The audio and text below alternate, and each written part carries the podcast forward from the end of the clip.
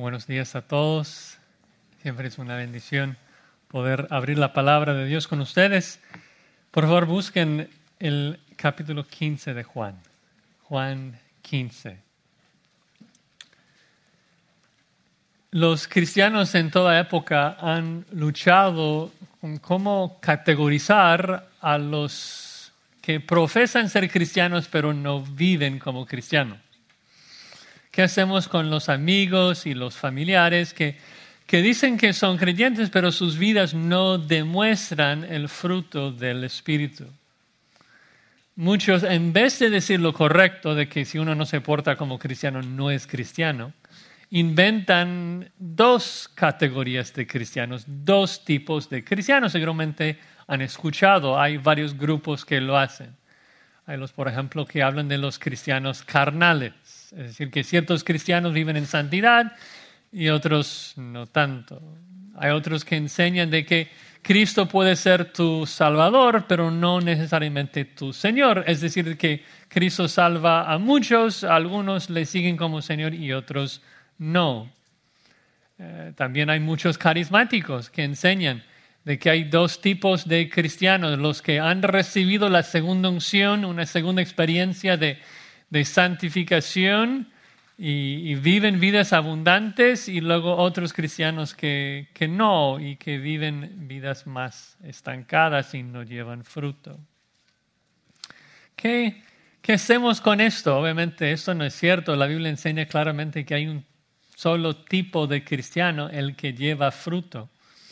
Y una de las mejores explicaciones de esa realidad se encuentra precisamente en Juan 15 cuando Jesucristo está lidiando con la realidad de un discípulo suyo llamado Judas.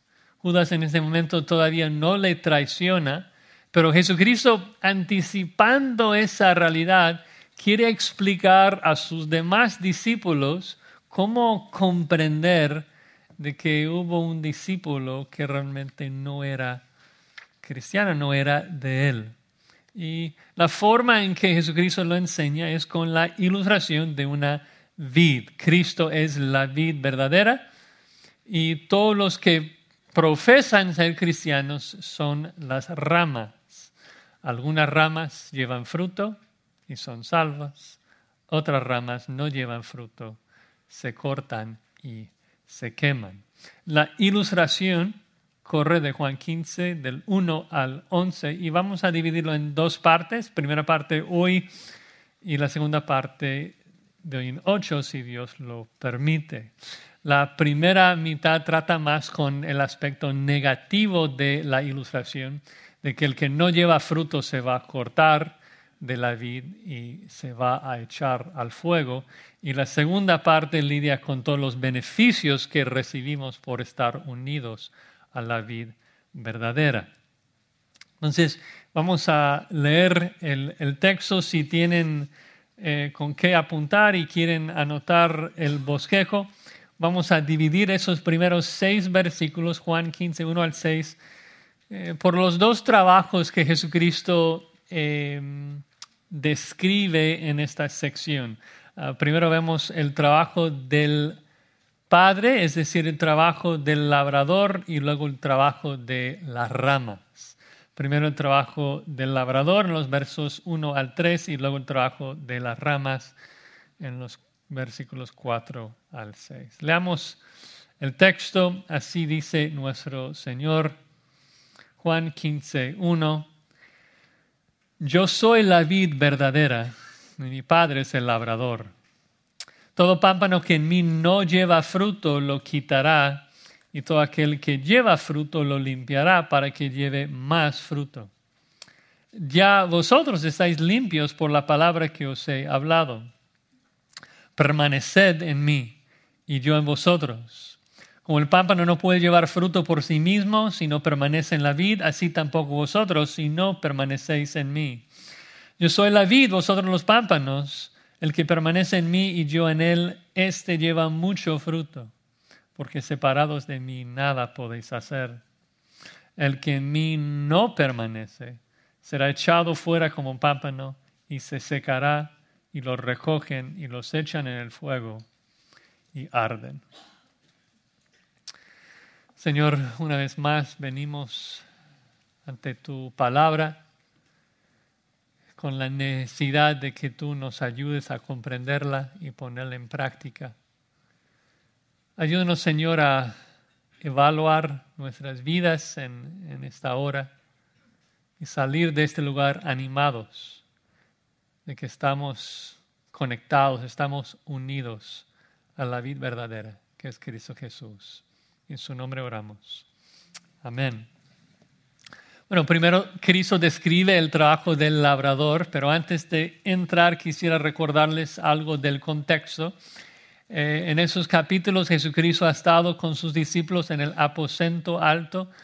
En Juan 3, Cristo ha lavado sus pies, este, ha prometido ah, de que ah, Él va a no solamente morir y ascender al Padre, sino de que Él va a enviarles su Espíritu Santo, quien va a morar con ellos para siempre.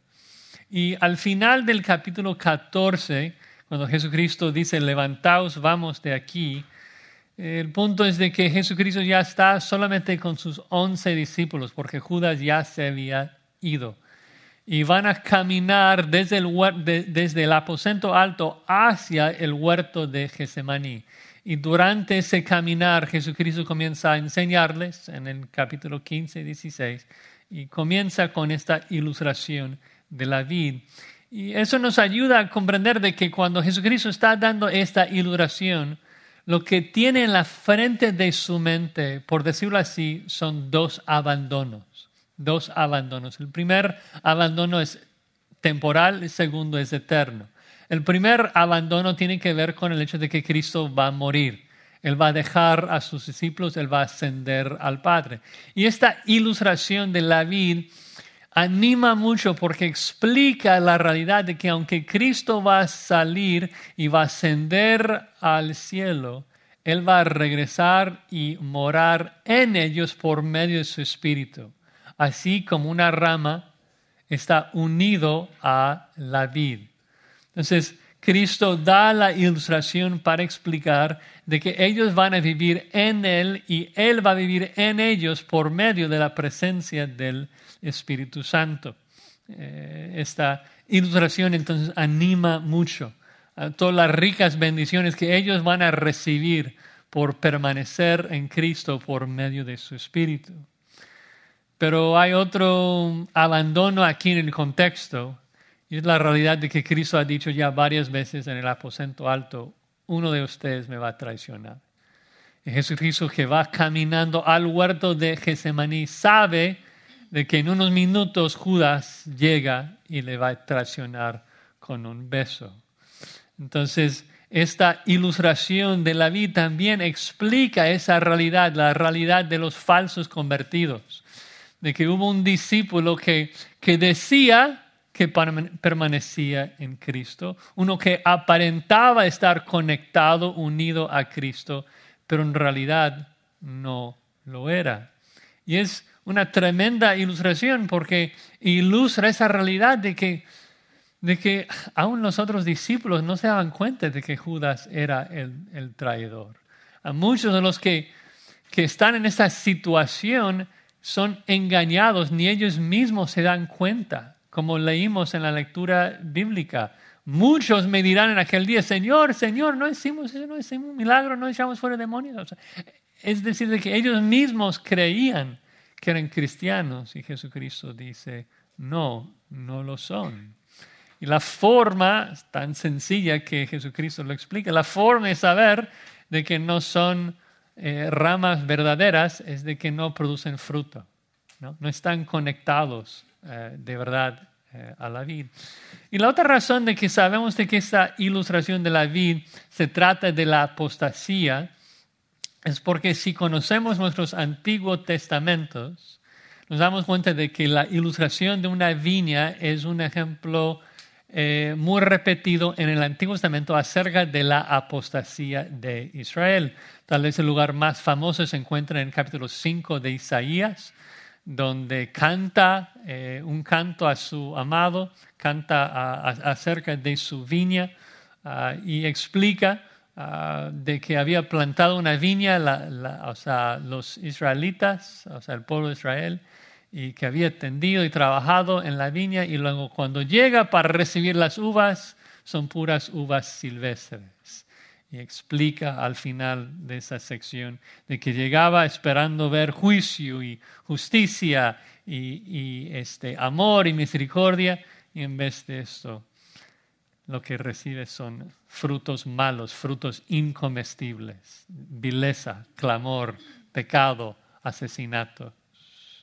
También en el Salmo 80 se refiere a Israel como una vid que Dios trajo de Egipto, que plantó, que cuidó, que trabajó y luego tenía que destruir, porque producía puro fruto incomestible.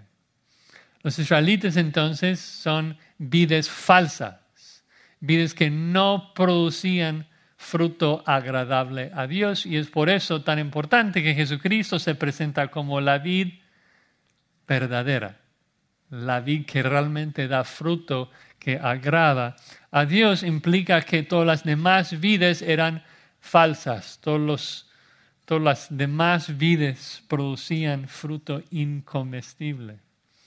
Es como también Cristo explica en Mateo 7, el árbol malo solamente puede decir fruto malo.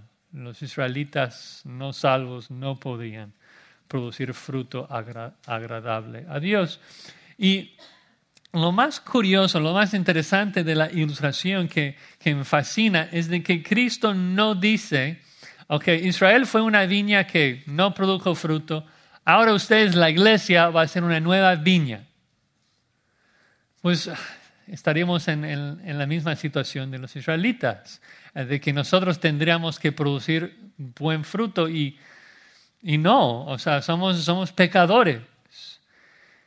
En vez de decir que cada uno de nosotros somos una vid dentro de la viña de Dios, ¿qué es lo que Jesucristo dice? Dice que Él es la vid verdadera y nosotros no somos vides independientes. Tú y yo no somos vides, ¿qué somos? Somos pámpanos unidos a una buena vid. Es decir, yo, yo doy buen fruto, ¿por qué? No porque yo en sí soy un buen árbol. Yo doy buen fruto, ¿por qué? Porque soy un pámpano unido y conectado, nutrido por una buena vid, por Cristo Jesús, que vive en mí por medio de su Espíritu. Estamos en Cristo, el que nos nutre, el que nos capacita por su Espíritu para que nosotros podamos dar buenos frutos. Es imposible que una rama verdaderamente conectada a Jesucristo no dé buen fruto. Un buen árbol es imposible que dé un fruto malo, como dijo Jesucristo. Entonces, Cristo es la vid verdadera, la vid que, que da fruto agradable a Dios. Y luego agrega, y mi Padre es el labrador.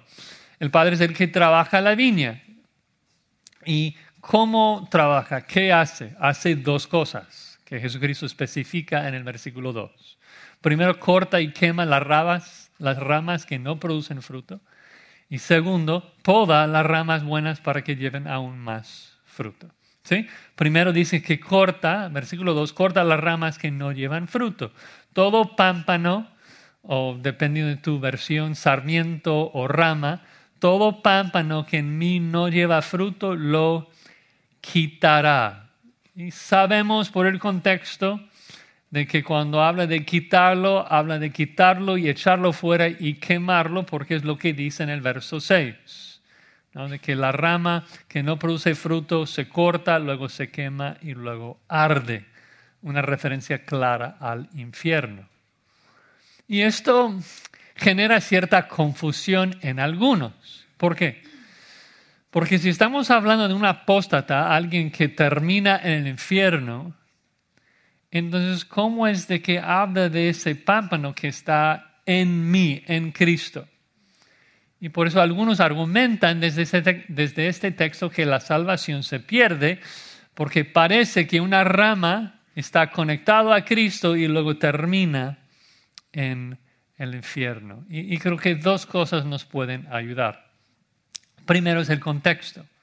de que el ímpetu, el contexto de esta ilustración es precisamente Judas.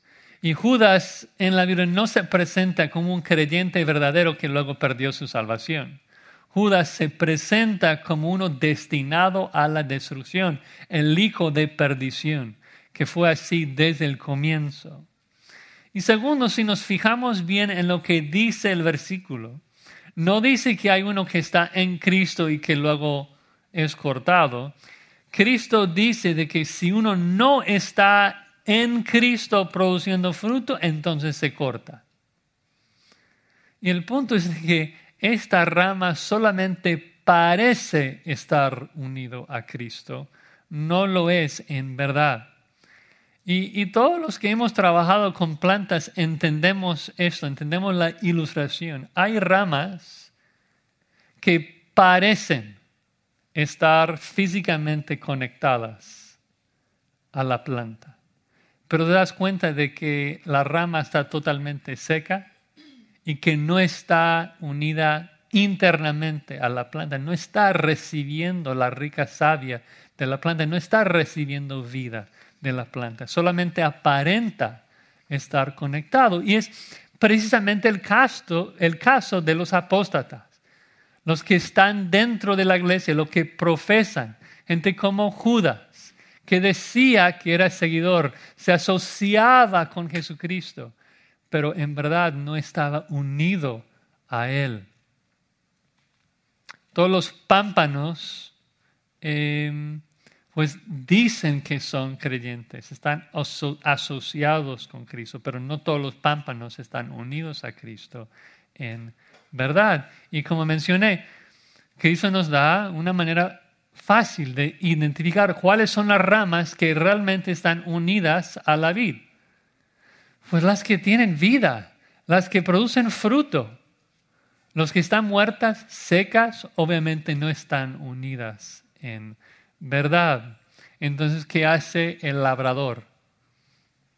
hace lo que cualquier buen labrador hace, corta las ramas secas, los echa afuera y los quema. ¿Por qué? Porque hay que quitar las ramas secas, estorban, ¿no? estorban el flujo del aire que fomenta infección y más insectos. También bloquean el sol que minimiza la producción de las ramas buenas. Entonces el padre como buen labrador quita, corta las ramas infructuosas. En contraste, dice que el labrador, todo aquel que lleva fruto, lo limpiará para que lleve más fruto. Interesante, cada rama recibe una atención especial individual de parte del labrador. Obviamente las ramas malas, Dios las corta, pero en las ramas buenas, Dios trabaja con ellas. Dice que las limpia que es el verbo que se usa en griego para hablar de, podar una rama, de quitarle este, las cosas que no necesita, a quitar los retoños este, que, realmente no están produciendo fruto, que están chupando este, la, vida, la, savia que, la planta necesita. El labrador está cortando en un sentido las dos ramas, pero con una intención diferente. Está cortando las ramas malas y arrancándolas y tirándolas, pero aún las ramas buenas está cortando cosas que, que no necesitan para producir más fruto. Y, y, cuando escuchamos esto, inmediatamente pensamos en la disciplina del Señor en nuestras vidas, ¿no es cierto? Que hay momentos donde Dios eh, nos ayuda a producir fruto, quitando cosas que nos están distrayendo, quitando cosas de nuestras vidas, cortando cosas, eh, cortando deseos eh, que realmente no nos están santificando. Eh, lo interesante es de que Cristo no está solamente hablando de ese proceso de santificación que Dios nos está moldeando y transformando a la imagen de Jesucristo, sino también está hablando de la salvación. Vean el versículo 3 dice, ya vosotros estáis limpios por la palabra que os he hablado. En otras palabras, ustedes ya han sido podados, ya han sido limpiados. De hecho, es la misma cosa que Cristo les dice en Juan 13, la, frase exacta. En Juan 13, versículo 10, ahora en el contexto de, de, dar un baño, de lavar los pies de los discípulos, en Juan 13, 10, en ese mismo contexto de contrastar al verdadero discípulo de Judas, el falso discípulo, dice en Juan 13, 10, Jesús le dijo, el que está lavado no necesita sino lavarse los pies, pues está todo limpio. Y vosotros limpios estáis. Aunque, aunque no Judas, no todos. Porque sabía quién le iba a entregar, por eso dijo, no estáis limpios. Todos. O sea, todos los demás discípulos, los once, eran salvos, habían sido perdonados. Judas no, no había sido limpiado. Y lo notorio, regresando a Juan 15, versículo 3, es la herramienta, las tijeras de podar, por decirlo así, que Jesucristo eh, describe. Cómo es que el labrador trabaja con nosotros, cómo nos limpia. Dice, vosotros estáis limpios, ¿cómo? Por la palabra que os he hablado, por la Biblia, la palabra de Dios tanto en la salvación como en la santificación, el medio que Dios usa para limpiarnos es la palabra de Dios. Claro, lo apoya con circunstancias, con disciplina, con otras cosas, pero la herramienta que corta es la palabra de Dios. 1 de Pedro 1:23, somos renacidos por la palabra que vive, permanece para siempre. Jesucristo dice que somos santificados como. Eh, santifícalos por, tu verdad. Tu palabra es verdad. Juan 17, 17. Entonces, Dios utiliza su palabra para limpiarnos. Entonces, para, para resumir, el trabajo del labrador, dos cosas. Va a quitar las ramas malas, echarlas fuera, a quemarlas, y va a podar, va a limpiar las ramas buenas para que den aún más fruto. Ahora nos concentremos en nosotros mismos, en nuestra responsabilidad, el trabajo de las ramas. Versículo 4, nuestro segundo punto, el trabajo de las ramas. Dice verso 4, un mandato, un imperativo, permaneced en mí. ¿Qué, qué significa esto? Permaneced en mí. Ah, es un verbo que se usa muchísimas veces en este contexto del aposento alto. Ocurre mucho también en 1 de Juan. Y es interesante, hay algunos que quieran asignarle un sentido muy místico, como que vamos a cerrar los ojos y, y ver si podemos tener una comunión mística con, con Cristo. En, en este contexto, el sentido más básico, el sentido más obvio de permanecer, de seguir en Cristo es simplemente de perseverar. Significa no abandonar. No seas como Judas, no abandones. ¿Estás aquí en la iglesia escuchando? ¿Estás amando a los santos? ¿Estás en la palabra, en la oración? Sigue, permanece, persevera. No, no, no dejes de abandonar a, la iglesia. Sigue. No seas como Judas. Lo interesante es de que son dos frases aquí, ¿no? Permaneced en mí y yo en vosotros.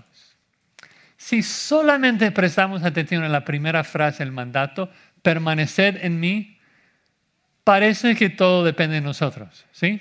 Como que si Dios nos salva y ora, tenemos que luchar para preservarnos en su gracia. Y, depende de mí el permanecer hasta el final. Que mi salvación futura va a depender de mí. Y si Cristo solamente hubiera dicho permanecer en mí y punto, pues habría un argumento ahí, pero no es lo que dice. ¿Qué dice? Permaneced en mí y yo en vosotros. Primera frase, permaneced en mí, un mandato. Segunda frase, y yo en vosotros. ¿Cómo haces esto? ¿Tú controlas de que Cristo permanece en ti? Nosotros podemos obedecer o desobedecer el mandato de permanecer en Él, pero cuando dice y yo en vosotros, eso es obra de Él. ¿Sí? Eso es promesa. de que Él permanece en nosotros. ¿Cómo permanece en nosotros? En el contexto del aposento alto. ¿Cómo es de que Cristo mora en nosotros? Por medio del Espíritu Santo, por medio del Consolador. Ahora la pregunta, ¿el regalo del Espíritu Santo es un regalo temporal? Que te viene y luego te sale, que te abandona. No, es, es una promesa de por vida, para siempre, para toda la eternidad. Entonces, en la primera frase, permanecer en mí, el mandato de perseverar. Segunda frase, una promesa divina de que Dios va a preservar a los suyos hasta el final. Y aquí un misterio que permea toda la Biblia entre la soberanía de Dios y la responsabilidad humana. Tenemos una promesa absoluta Dios preserva a sus hijos. Jesucristo dice en Juan 10, yo a mis ovejas, yo les doy vida eterna y no perecerán jamás. Imposible. Dios preserva sus ovejas. La otra frase, permanecer en mí. Mi responsabilidad. Entonces, ¿cómo, cómo entendemos esto? Bueno, el punto es de que la forma en que nosotros nos damos cuenta que Dios nos está preservando, ¿cómo es? Nuestra perseverancia. O sea, si Dios te está preservando, necesariamente vas a perseverar hasta el final. Si no perseveras, ¿qué demuestra? Que Dios no te está preservando. Y es exactamente la manera que Juan lo explica en su epístola, en 1 Juan 2, un pasaje que seguramente tiene memorizado de Juan 2, 19, dice lo siguiente, salieron de nosotros, pero no eran de nosotros. Dices, Juan, ¿cómo sabes? No dice que eran de nosotros y luego perdieron su salvación. Dice que salieron porque no eran, nunca eran de nosotros. ¿Cómo sabemos que no eran de nosotros? Juan explica. Porque si hubiesen sido de nosotros, habrían permanecido. Es decir, que el permanecer, el mismo verbo, el permanecer es la evidencia de la salvación, la evidencia de que Dios está preservando. La manera en que tú sabes que Cristo permanece en ti es de que tú permaneces en Él. ¿Sí me explico? Muy, muy importante no invertir ese orden y no pensar de que yo me voy a salvar por mi perseverancia. Mi perseverancia no me salva. Mi perseverancia no me asegura. Mi perseverancia solamente evidencia la preservación de Dios. Nunca podemos invertir el rol de las obras. Las obras no figuran en la salvación, sino que evidencian la salvación. Es lo que Pablo enseña en Efesios 2, que la salvación no es por obras, pero luego en el versículo 10 pero Dios ha preparado buenas obras para que nosotros andemos en ellas, que es un buen recordatorio en cuanto a nuestra responsabilidad de que Dios nos salva y a veces cuando hablamos de la salvación y decimos nosotros no tenemos nada que ver con la salvación, pensamos de que entonces Dios nos salva aparte de nuestra voluntad y no es cierto. Obviamente Dios hace todo y todos para su gloria, pero Dios no te salva aparte de tu voluntad, Dios te salva regenerando tu voluntad. Pero tú mismo eres quien tienes que arrepentirte. Tú mismo necesitas tener fe. Obviamente Dios es quien obra en ti, Filipenses 2, 13, tanto el querer como el hacer para su gloria. Pero no es de que tú haces nada. O sea, tú tienes que perseverar. Obviamente eso evidencia la obra de Dios en tu vida. Pero tú eres el responsable. Tú eres el responsable de permanecer en Cristo. Ahora, en términos prácticos, ¿qué, significa esto? Ese verbo, permanecer en mí. Ya, ya dije que lo más esencial es simplemente seguir, pero a ver si hay otras pistas aquí, otros, otras ayudas que Cristo nos da.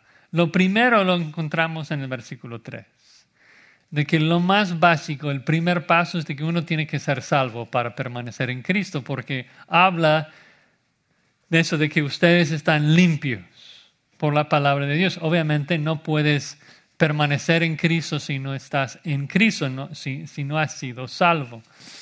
Pero por allí también la, la importancia y el énfasis sobre la palabra de Dios, de que llegamos a ser limpios, salvos y santificados por la palabra que os he hablado, algo que Jesús repite nuevamente en el versículo 7. Ven allí de que dice en el verso 7, si permanecéis en mí y mis palabras permanecen en vosotros. Es decir, que la manera de garantizar de que estamos permaneciendo en Cristo es hacer que sus palabras permanezcan en nosotros. ¿Y qué significa que sus palabras permanezcan en nosotros? ¿Oírlas solamente? No, no. Obedecerlas. Y esto lo dice en el versículo 10. Dice, si guardares mis mandamientos, o sea, los mandamientos que están inscritos en su palabra, si guardareis mis mandamientos, permaneceréis en mi amor. ¿Quieres permanecer en Cristo? Guarda sus mandamientos. Es así de sencillo, no es algo místico. No tiene que ver con la salvación, no somos salvos por las obras. Pero sí, si queremos ofrecer, llevar un fruto que agrada a Dios, la forma de hacerlo por el poder del Espíritu Santo es obedecer la Biblia. Y, cuando vemos esto, cuando entendemos esto, luego nos damos cuenta de que hay muchas maneras muy prácticas en que nosotros debemos de permanecer en Cristo, porque hay muchas maneras en que debemos obedecer la Biblia. ¿Cómo, cómo permanezco en Cristo? Bueno, ora sin cesar, porque es, en lo que la Biblia dice. Si oras sin cesar, vas a estar en comunión constante con, con Cristo. Memoriza la, escritura, estudia la Biblia. O sea, Dios te manda hacerlo. Hay que, hay que permanecer en el amor, hay que permanecer en la gratitud, en el gozo. Hay que hacer lo que la Biblia nos, nos exhorta a hacer. De que nosotros debemos permanecer en todas las instrucciones de la Biblia. Permanecer en la comunión de los santos.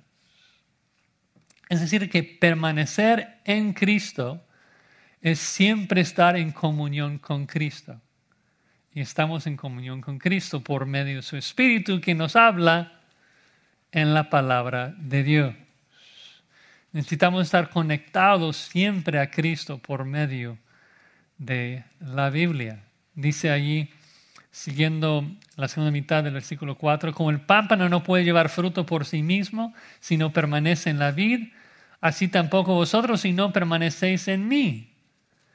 Versículo 5. Yo soy la vid, vosotros los pámpanos.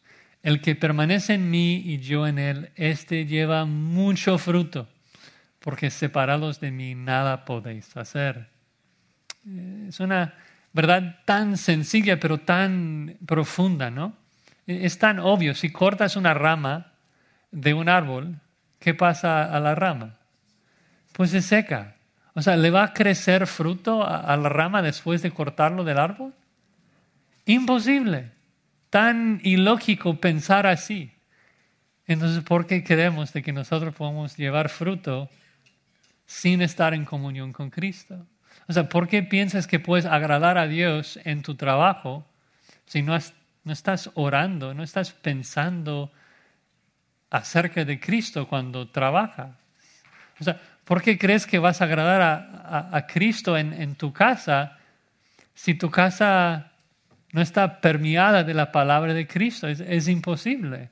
Tenemos que estar en constante comunión con Él, siempre andando en el Espíritu, andando en las instrucciones que Cristo nos da. El ánimo es de que obviamente no somos perfectos, fallamos, fallamos en nuestra parte de permanecer en Cristo, pero si somos verdaderas ramas, Cristo nunca falla en su parte de permanecer en nosotros. Toda verdadera rama produce fruto. O sea, si tú eres un cristiano, una verdadera rama, vas a producir fruto, vas a producir mucho fruto, tarde o temprano. Aunque estés en pecado en este momento, si eres una rama genuina, vas a producir frutos. Es imposible que no, si estás conectada a la vid verdadera, Así funciona. El que está conectado a Cristo necesariamente va a producir el fruto que Cristo manda a esa rama. Si no llevas fruto, es porque no eres de Él, es lo que dice en el último versículo, versículo 6. El que en mí no permanece será echado fuera como pámpano, se secará. Los recogen y los echan en el fuego y arden. Uno dirá, bueno, pero ¿qué pasa si un cristiano no permanece hasta el final? Hasta que no estás entendiendo el punto de la ilustración. No, es posible esa pregunta. Si es cristiano, va a permanecer. El que no permanece es, es el falso, el, que está engañado. ¿no? no es posible que un cristiano no permanezca. Es la definición de un cristiano. Uno que persevera hasta el final, porque es la persona que ha recibido el Espíritu Santo que le está preservando hasta el final. Es muy gráfico la forma en que Cristo describe a ese incrédulo. Obviamente está pensando en Judas, pero enfatiza el dolor, la angustia del que recibirá la ira de Dios, que no solamente es echado al fuego, sino que agrega ese verbo extra, que va a arder, que, que va a sentir el fuego, que no va, no va a ser algo momentáneo, que, que va a sufrir. Y la Biblia siempre habla así en esos términos cuando trata el tema de la apostasía.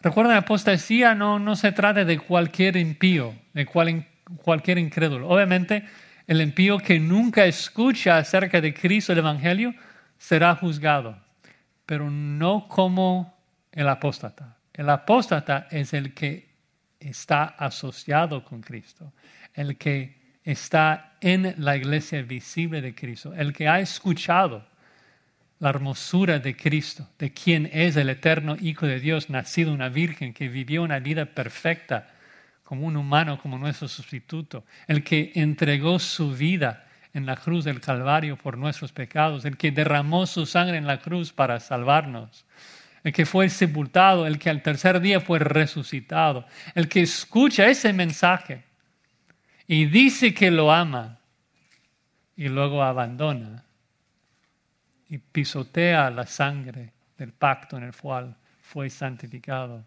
Hay un juicio tremendo reservado para dicha persona. Por eso Cristo lo describe de esa manera. Es un texto muy, muy triste. Y, y de allí nace la exhortación en ese texto y muchos otros textos de examinarnos, de evaluarnos, de probarnos.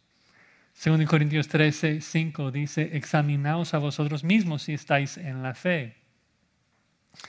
Y la verdad es que a veces queremos evitar esos textos que hablan de la apostasía, queremos evitar esos textos que, que nos exhortan a examinarnos porque parece que como que solamente vamos a dudar más. Pero es todo lo opuesto. ¿Sabes qué? El único que teme en el día del examen es el que no sabe las respuestas. El que sabe que va a sacar un 100 no tiene ningún temor del examen. Le anima el, el poder llegar y llenarlo porque sabe. Mira, este examen de Juan 15 tiene una sola pregunta. Y no es una pregunta difícil de contestar para un cristiano. La pregunta es esta. ¿Tú qué profesas permanecer en Cristo? ¿Evidencias esa profesión con fruto? O sea, ¿hay, ¿hay evidencia en tu vida de que estás conectado, unido a Cristo? Claro que no eres perfecto. Claro que eres pecador pero hay evidencia de una transformación en tu vida. Tú estás confesando tus pecados.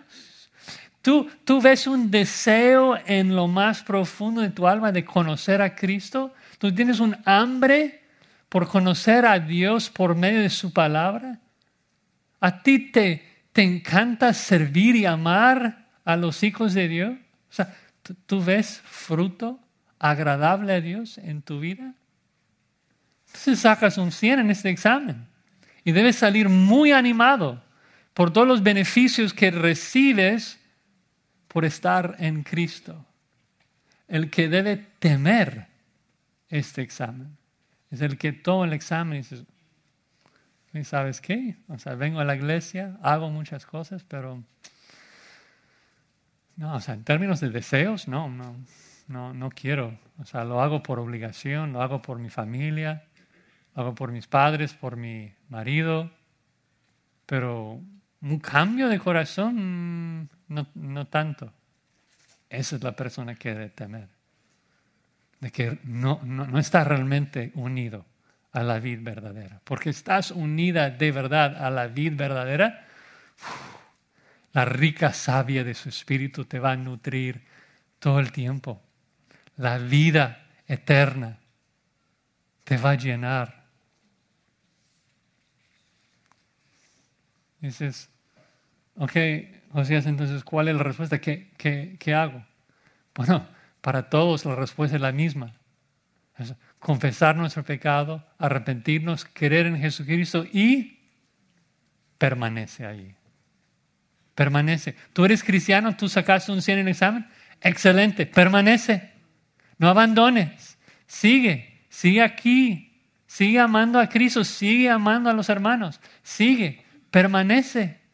Evidencia la obra de Dios en tu vida al perseverar hasta el final. Eso es lo que Dios demanda en nosotros que le sirvamos todos los días de nuestra vida hasta que Él regrese. Dices, Josías, algunas de esas palabras eran duras, ¿sí? Sí, este, algunos discípulos en Juan 6 dijeron lo mismo, dura es esta palabra, ¿quién la puede oír? Y desde entonces, dice, muchos de sus discípulos volvieron atrás y ya no andaban con Él. Que esto no sea la situación de nadie aquí, que todos perseveremos. Amén. Señor, gracias por esta ilustración tan clara que nos exhorta a permanecer en la vida verdadera. Gracias que nos has unido a Él. Y te ruego, Señor, te rogamos de que si hay alguien en nuestro medio que al examinar su vida no ve fruto, no ve evidencia de la vida eterna que Cristo da a los suyos. Que hoy, Señor, tú concedas arrepentimiento y salvación, para que tu nombre sea glorificado y exaltado, y que podamos llevar un fruto que te agrada a ti